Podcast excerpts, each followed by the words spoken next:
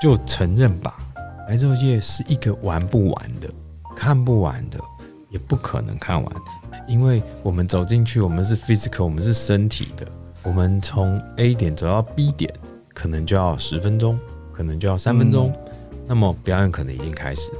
当你离开此地的时候，此地的新的表演也开始了。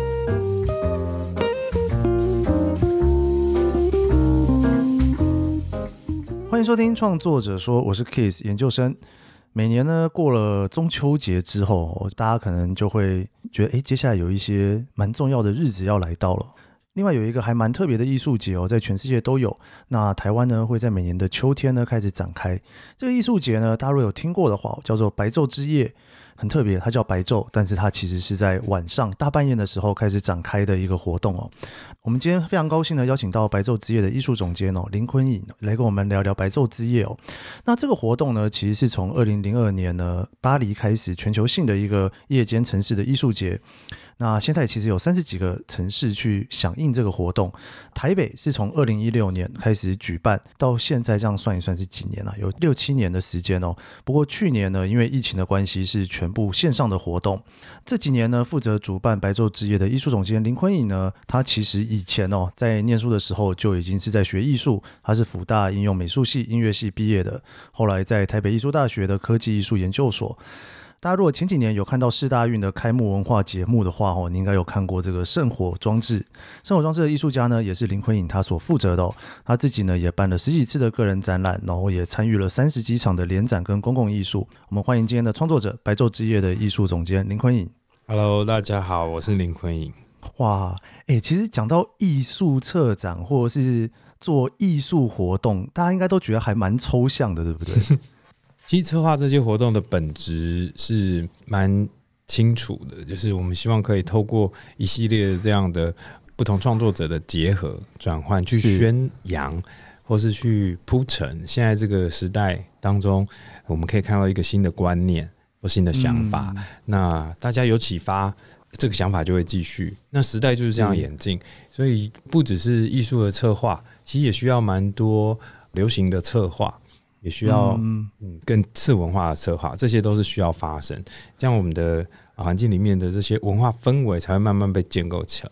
是你刚刚聊到什么次文化的策划？一般大众在看艺术的时候，有时候会想到它是一个非常高深的东西，你一定要念过艺术啦，你才有办法理解啦。然后走到那个可能博物馆里面看一看，会觉得说，哎，好像看不太清楚到底是什么意思，但是感觉就这样走过去。但是你们在策划这种比较大的艺术展的时候，你们会去思考说，一般民众可能要看得懂的东西会是什么？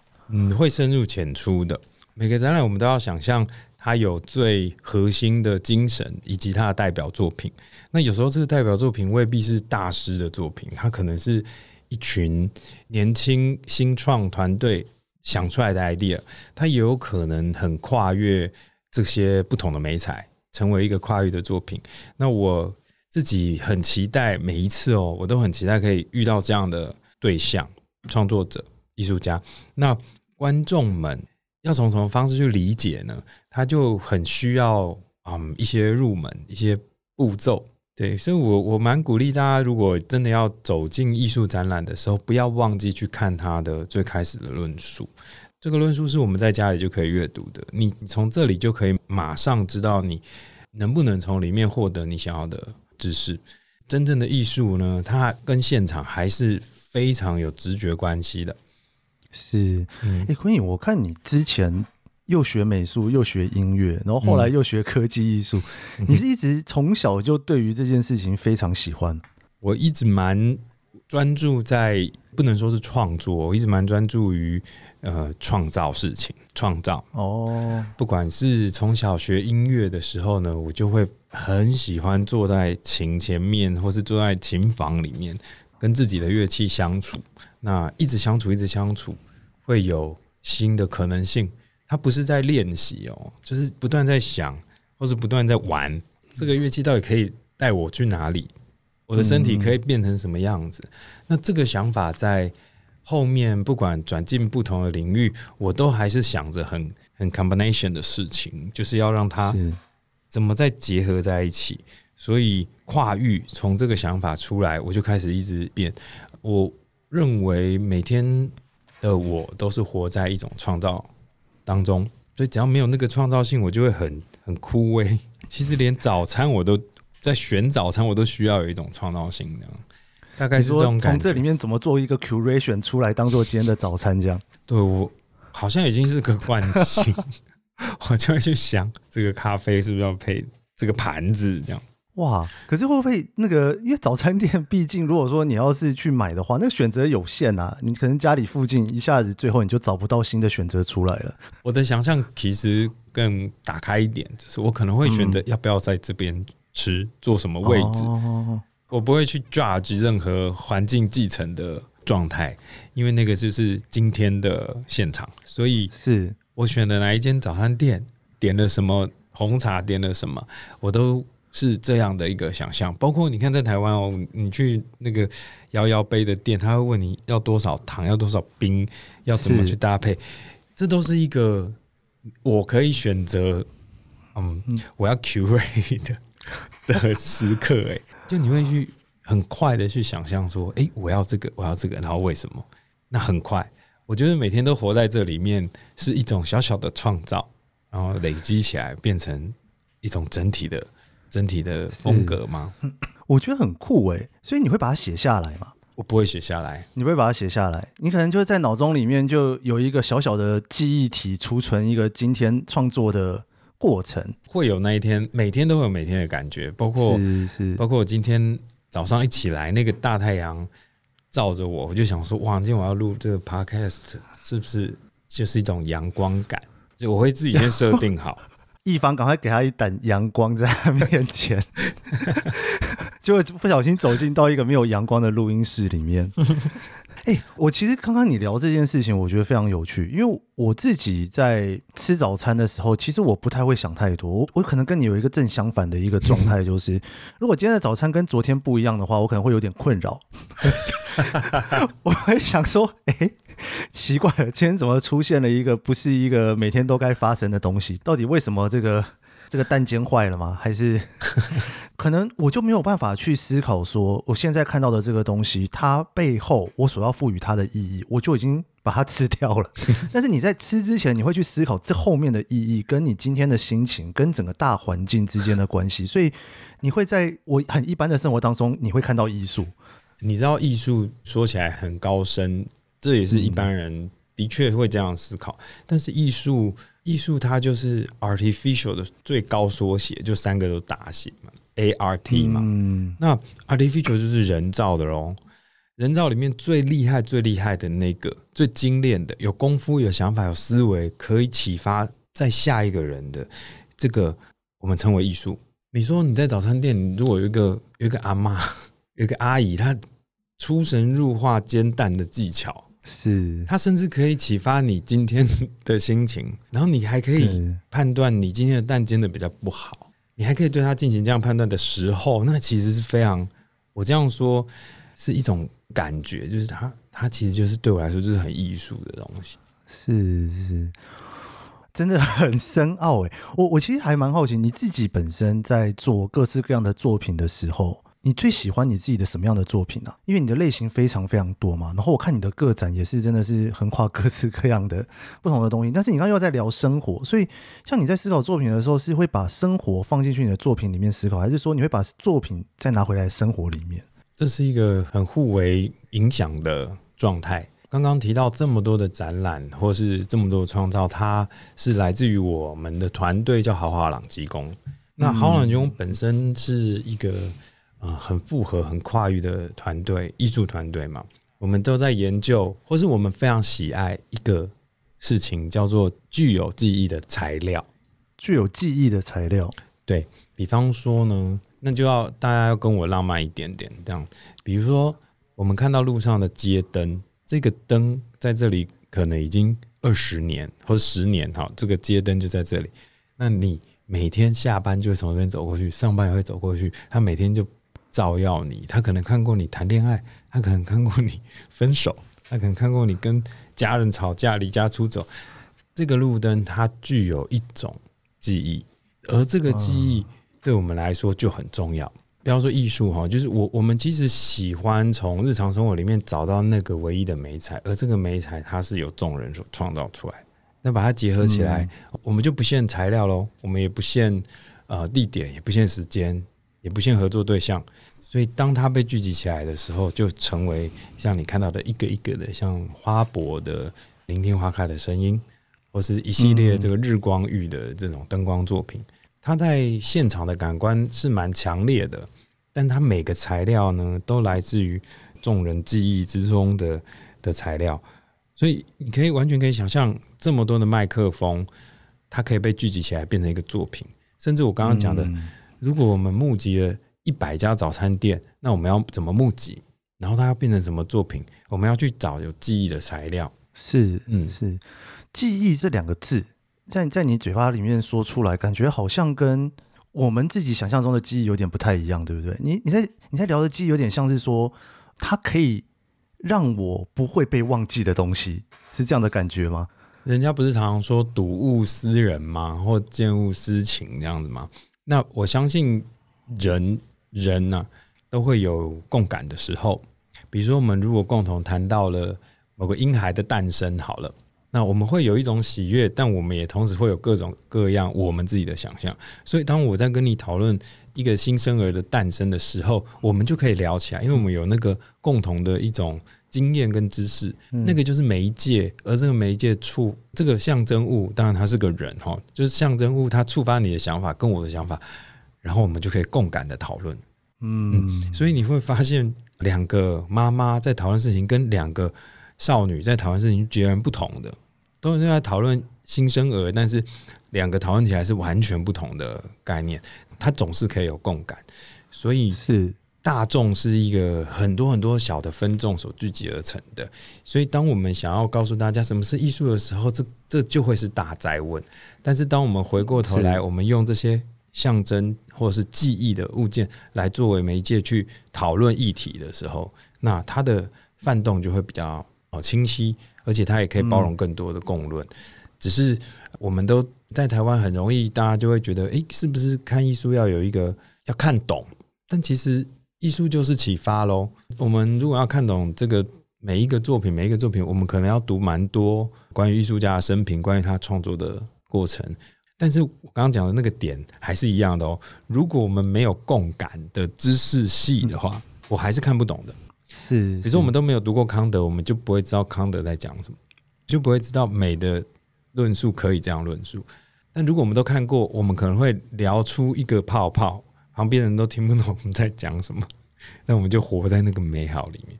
这样，我觉得是共感的知识系，实在是是啊，艺术里面很重要的一个环节。哦，我刚刚听你在聊这个艺术的这个共感的过程，我忽然脑中浮现出，我好像出去旅游就是这种状态。嗯，对，就是去那个地方，那个有的时候你也搞不太清楚这建筑物怎么盖的，什么怎么样，你也不知道，你就走进去，然后就觉得，哦，天哪，这个 这也太漂亮了吧！但是其实你根本搞不清楚后面 这个设计师是谁，怎么制造出来的，对不对？你在日本，对不对？对，我在日本。我觉得你就是活在一个高度充满这种。灵魂，灵魂实践的地方，真的哦，这是我自己的想法，然后也分享。我只是分享一下，我当然知道的社会结构上，当然就会有它的很多的差异。但但我觉得，从如果说日本，我最喜欢的事情叫做比例，比例，比例，就是这个 portion，portion 可以来自于光，来自于声音，来自于颜色。那嗯，我相信日本的，从你看到它的天光，看到它的颜色的配置，你就知道哦。那在日本的人为什么会自然的知道红色大概有分三十种、四十种？对啊，大家都知道这件事情吗？但台湾对不会这么 直觉的应用它。我们对，我们不会那么直觉的应用。现在当然好很多，但是是所谓直觉应用，就是第一时间去想到这个比例，嗯，去想到。大跟小的差异，如何把这沉浸的环境给给建构堆叠起来？我觉得那个细致的程度，并不是说我们想要去欣赏另一个国家的风格，其实不是哦。是我只是蛮喜欢那个日本人在谈比例日本的整个文化里面在谈比例这件事情，那这个已经谈到有点快可以笑，然后疯掉了，就是他已经谈到思维面的比例了，就哲学的比例我就很喜欢去理解这些跟感受这些。哇，我在日本对于比例最大的感觉就是常常会撞到头了。你太高吗？我也没有，哎、欸，我觉得我也不算特别高、欸，哎，不过现在的日本人可能身高是比之前的平均高度高蛮多的，嗯，对，但是可能。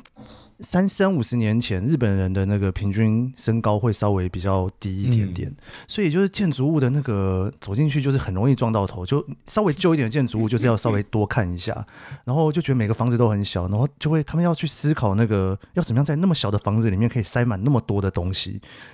在你讲比例，我在脑中第一个浮现就是一个一个狭窄的地方如何把东西全部放进去这种感觉。以实体空间来说，他们的比例掌握的真的是蛮好的。蛮好的，哎，我你刚刚聊到说，就是你是念科技艺术，你觉得科技艺术这件事情是一个什么样子的事情啊？因为如果我们聊艺术，可能比较难想象这件事，对不对？但是现在每个人其实都在用 iPhone 啊，嗯、都在用什么的，其实那都是艺术的一部分。它还是需要做一些嗯定义啊，就是其实我认为艺术就是。人造最高级的表现，我我觉得那个是贯穿思维跟精神的。所以，当我们谈到不同类别的艺术类别的时候，啊，包括表演艺术，包括视觉艺术，这些都是很概括的分法。它其实是分类，所以这时候的艺术它变成了好像是个代名词，就是为了分类而出现的代名词。所以，它跟真正在讨论创作，从创作一路走到艺术的途径，其实是不一样的。所以，真的要能够淬炼变成艺术家的那个过程，跟我们现在谈创作者的过程，它其实有一个很长的差距，就它有一条很漫长的道路。那我回到创作者的角度，我回去看那时候啊，二十几岁左右，我们在科技艺术研究所最大的启发到底是什么？科技艺术研究所这个名字听起来很酷炫，在那时候，那我是用电子音乐考进去的。哇塞，对，后来就走进好酷哦，装置就玩装置啊，或者是玩这些视觉运算的事情。可是呢，在那个研究所当中，应该说整个北艺大都有这种氛围，还有各式各样专业的艺术领域在练功，或是在讨论着可能的形式。那科技艺术研究所里面有建筑系的、动画、舞蹈、工程师。等等的，那个那一种啊、呃，为了要打开新的可能的这种现场，我们就会忘记，突然忘记我原本应该要执着的，我们会突然跳出来说：“哎，可不可以这个加这个，我们来玩看看？”那科技艺术研究所，我们也不能说我们在动用什么高科技，但是是科技的想法或科技的思维。科技本身是演进的嘛，它。你刚刚有提到 iPhone，iPhone 它就是一戴眼镜一点点，再一点点，再一点点，所以每次出来的时候，大家就觉得好像没什么变，但其实它变很多。它在整合度上面，或它在应用上面，它就是会让它更适用于现在的的环境。那当然，价格也会贵一点。我无意要去谈呃科技本身，我是说科技是个想想法，就像在文艺复兴时期的达文西，他那时候。为了要画出特别的这个这蓝色，他就必须要去用贝壳研磨去调出这个油画的颜料。但那个时候，这就是一种研究，研究而会引发新的应用，那个就是科技的一种啊推进。直到现在，我们说的科技可能会很很进入到数位思维，或是虚拟空间的想象，或者是城市技术。那在早先的十年，大家谈科技都在谈光电科技。哦，但现在已经不太这样谈，对。吧？因为它已经变成我们生活的一个一部分了。对，你好像在忽然讲到两兆双星的年代，对啊，对对。对对对，所以现在都已经进到很很 IOT 的环境，这个 IOT 的概念也很快就会被大家熟悉了。你在这过程当中，你有特别喜欢的创作者吗？或者是说你在学创作跟艺术的过程当中，有一个自己的 role model 在里面吗？如果是艺术领域的话，我其实非常的欣赏 Olaf，Olaf，Olaf，Olaf，他他呢总是很明确的带着一个感性的思维在研究自然环境，那研究瀑布啊，研究海的波纹啊，研究光怎么来，研究星体，研究宇宙，然后把它转变成为一个很简单的媒材，转变成那样的一个构成的现场。我欣赏的就是这一个途径，从真的很细致的观察。找到了他可以琢磨的研究的点，接着就细细的去研究它，所以他画出来的一条弧线，他做出来的一个，即便他是用那个几个球做出来的一个太阳的一个分子的感觉，其实都会让大家还蛮尊敬。就是原来我们的自然界跟人结合以后的结果会是这个。那 Olaf 他是他对我来说是一个这样的。创作形态跟步骤上面的 role model，当然我不认识他本人，所以我纯粹就是从作品跟他一系列的这些思维的建构去理解、去感受它。嗯，每一次作品出来，我都觉得这个是不是 Olaf 的？就就真的是哇，他应该也是很多人的偶像。我回去也要来好好研究一下。我们稍微休息一下，下段节目呢，我们会继续聊聊白昼之夜。我们请艺术总监林坤颖你来继续跟我们聊这些故事，以及这些故事背后的故事。Hello，我是 Keith 研究生。你现在在收听的是创作者说。每一集节目我会邀请一位创作者来跟我们聊聊他的创作故事。我们邀请过畅销作家、导演、编剧，也邀请了创作歌手、布洛克、YouTuber、Podcaster 来一起讨论对于创作的想法。你可以在 Apple Podcast、Spotify 收听，也可以追踪研究生脸书专业。我会分享每一集节目录音后的心得，你也可以留言告诉我你的想法。创作者说每周四上线，欢迎你跟我一起探索这些故事背后的创作故事。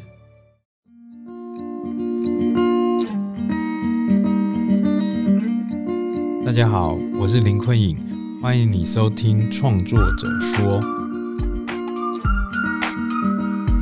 我觉得创作是真诚面对自己的每一刻，转化成最美的幻想的时刻。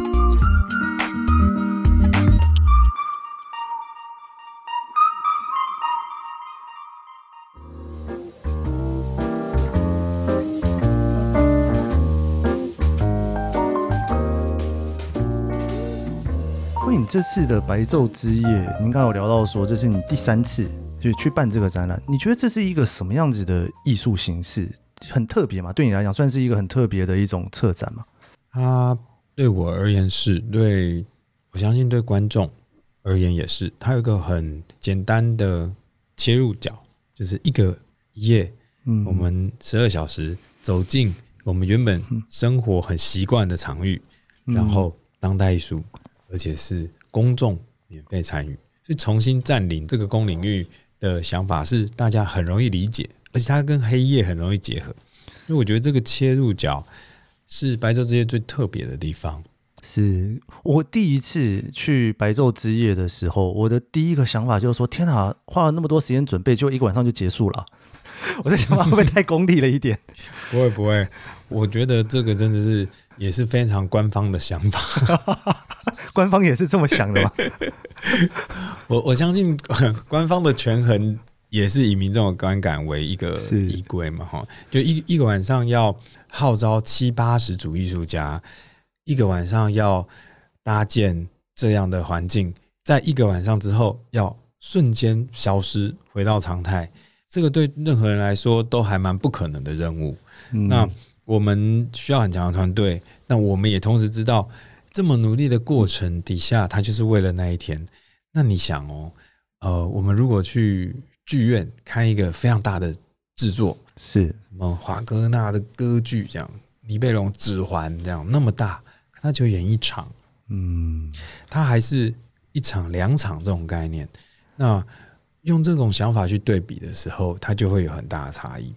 白昼之夜这个晚上，他过往的经验呢，都是四十万人。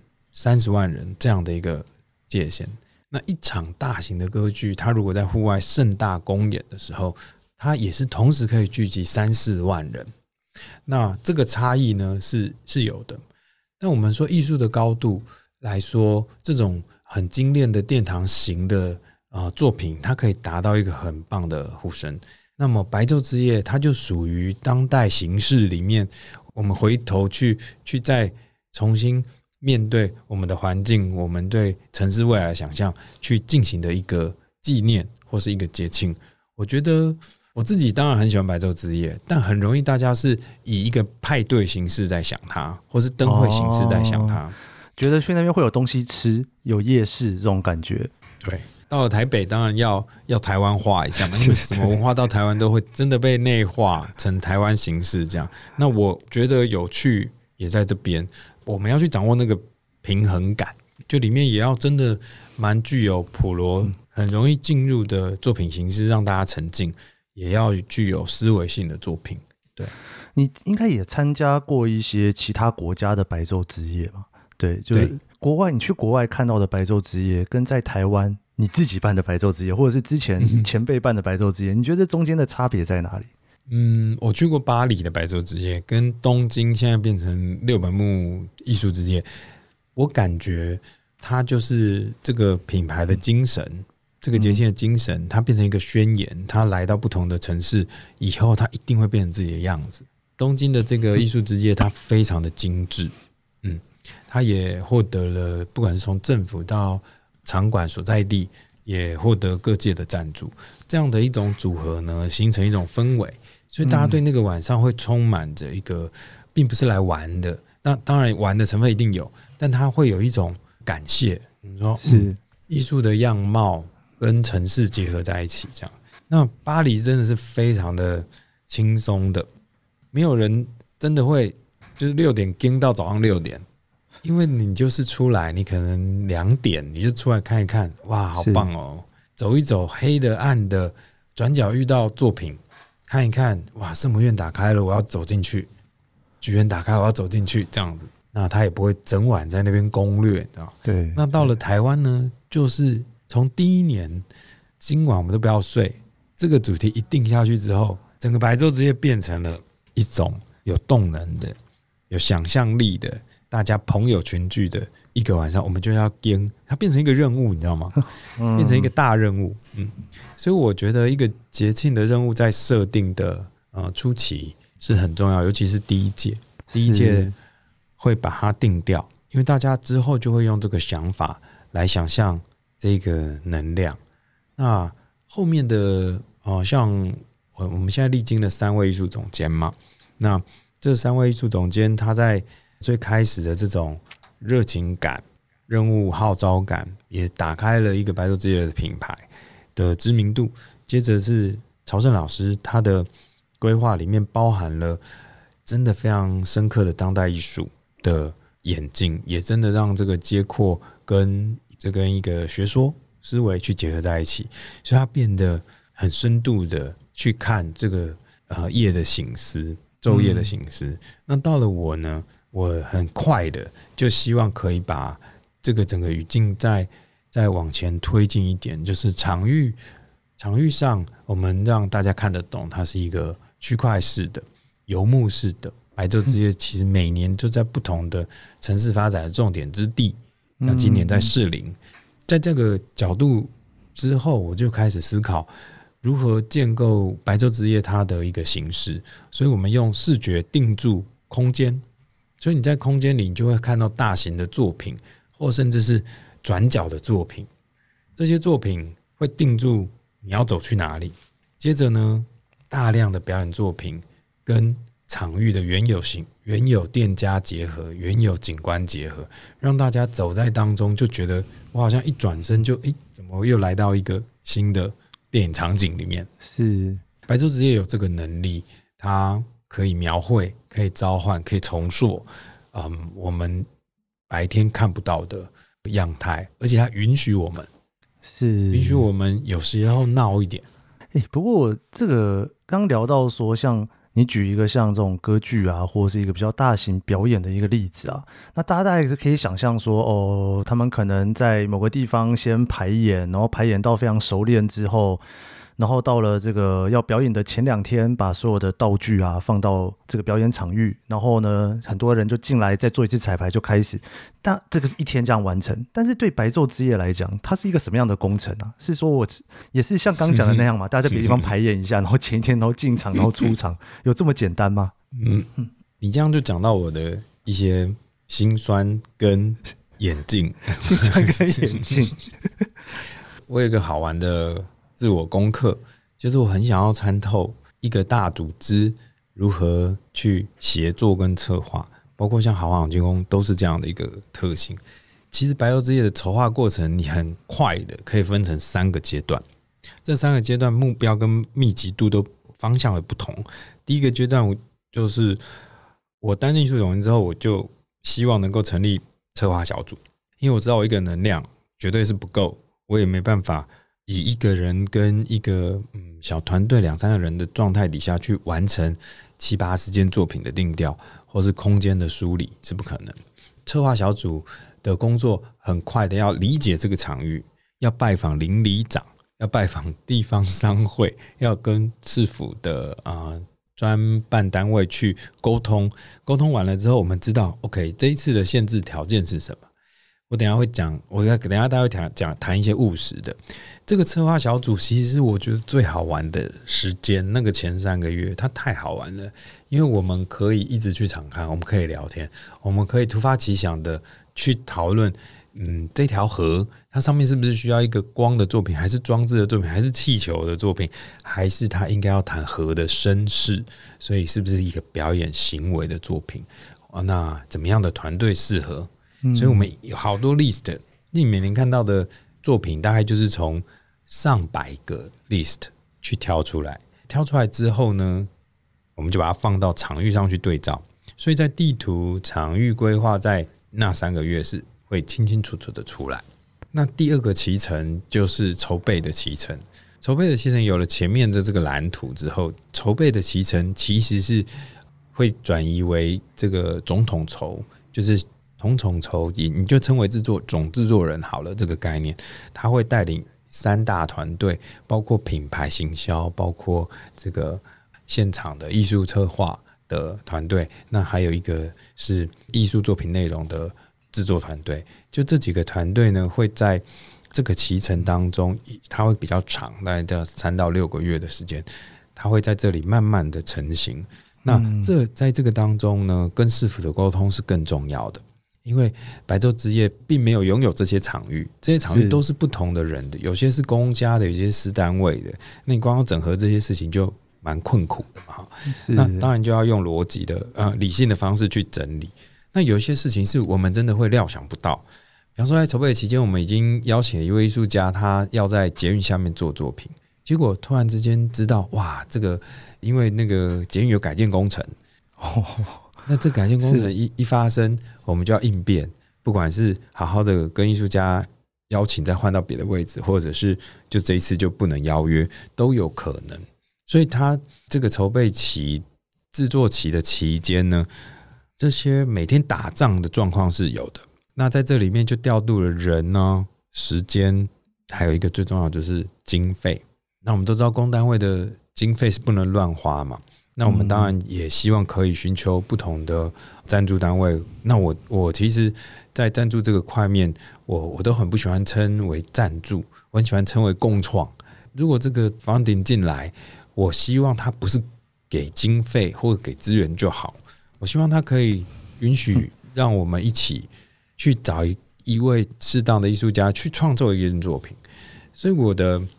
策划里面呢，有一个这样很原创的想法在，很共创的想法在啊、呃，所以白昼之夜在第二个骑程会被我处理的，嗯，有点累，嗯，因为每一件事情我都希望能够具有这种特性，多一点参与者进来的感觉，多一点。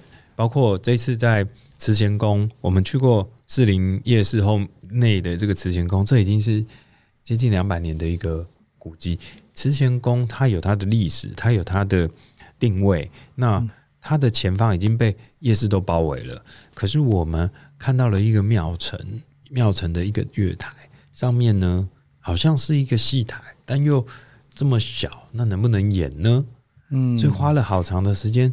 我一直想要做视觉作品，一直想要放表演作品，但是一直没有适当的人选，因为它的风格已经非常强烈了。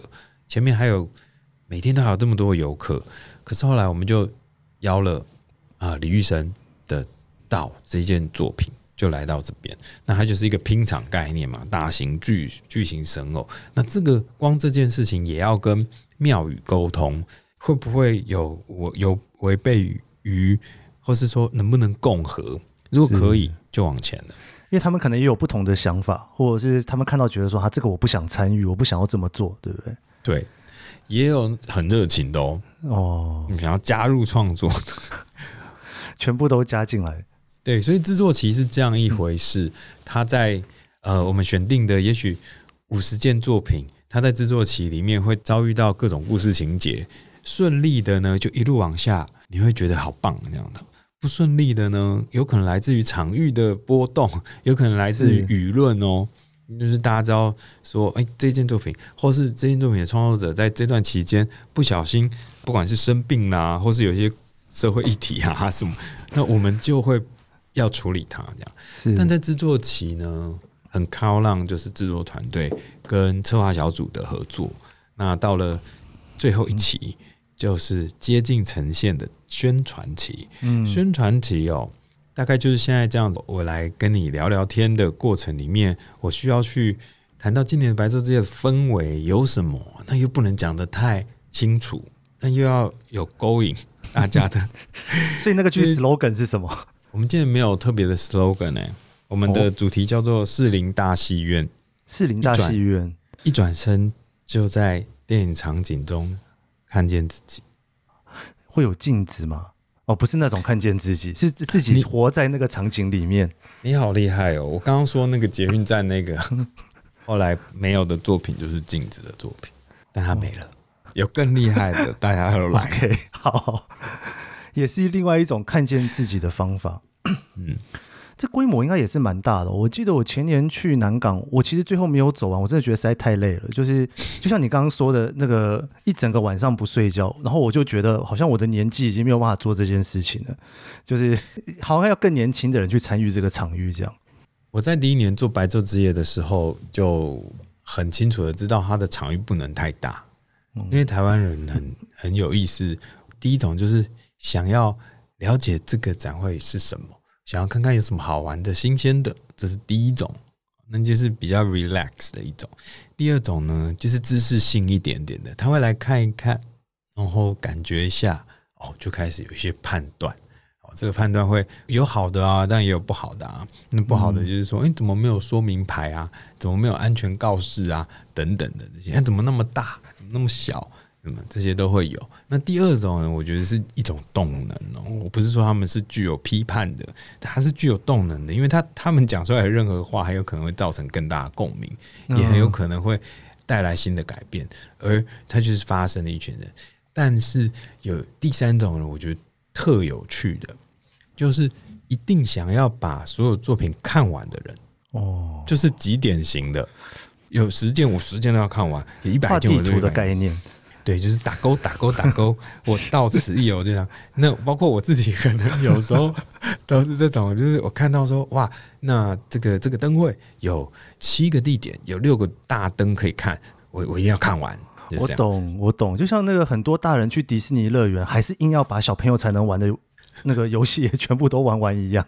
对，那迪士尼乐园是一个蛮好的比喻哦。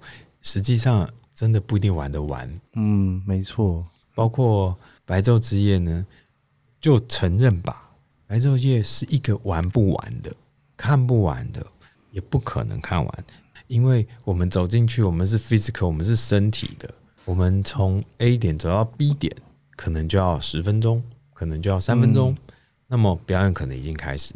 当你离开此地的时候，此地的新的表演也开始了。所以今年我们的建造里面呢，就把线上线下也做了一个整合。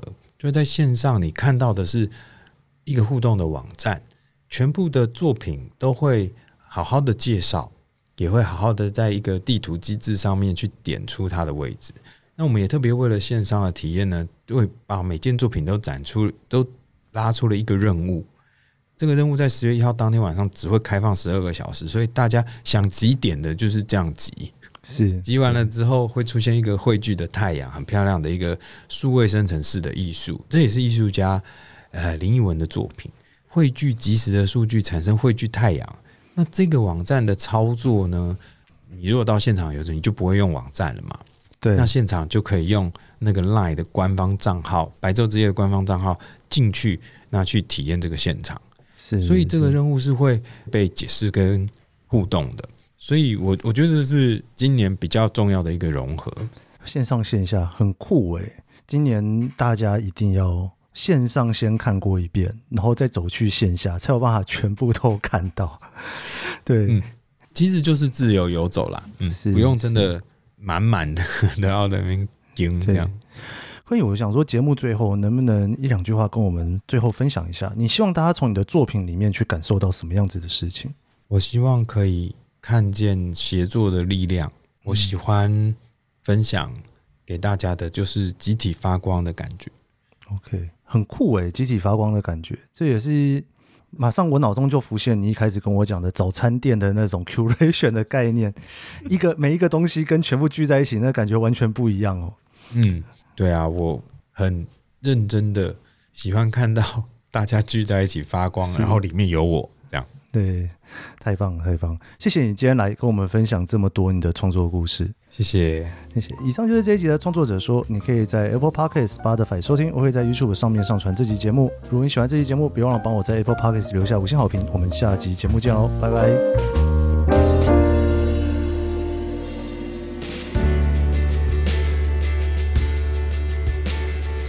一种不同的艺术形式，看一种新的创作形式。在夜晚看不到白天所不能看到的景象，白昼之夜就这样在台湾进入了第七个年头。跟昆颖聊起创作和他的日常，让我不禁想起每天自己生活的样子，往往过得很匆忙，忘了好好静下来思考自己和周边事物的关系。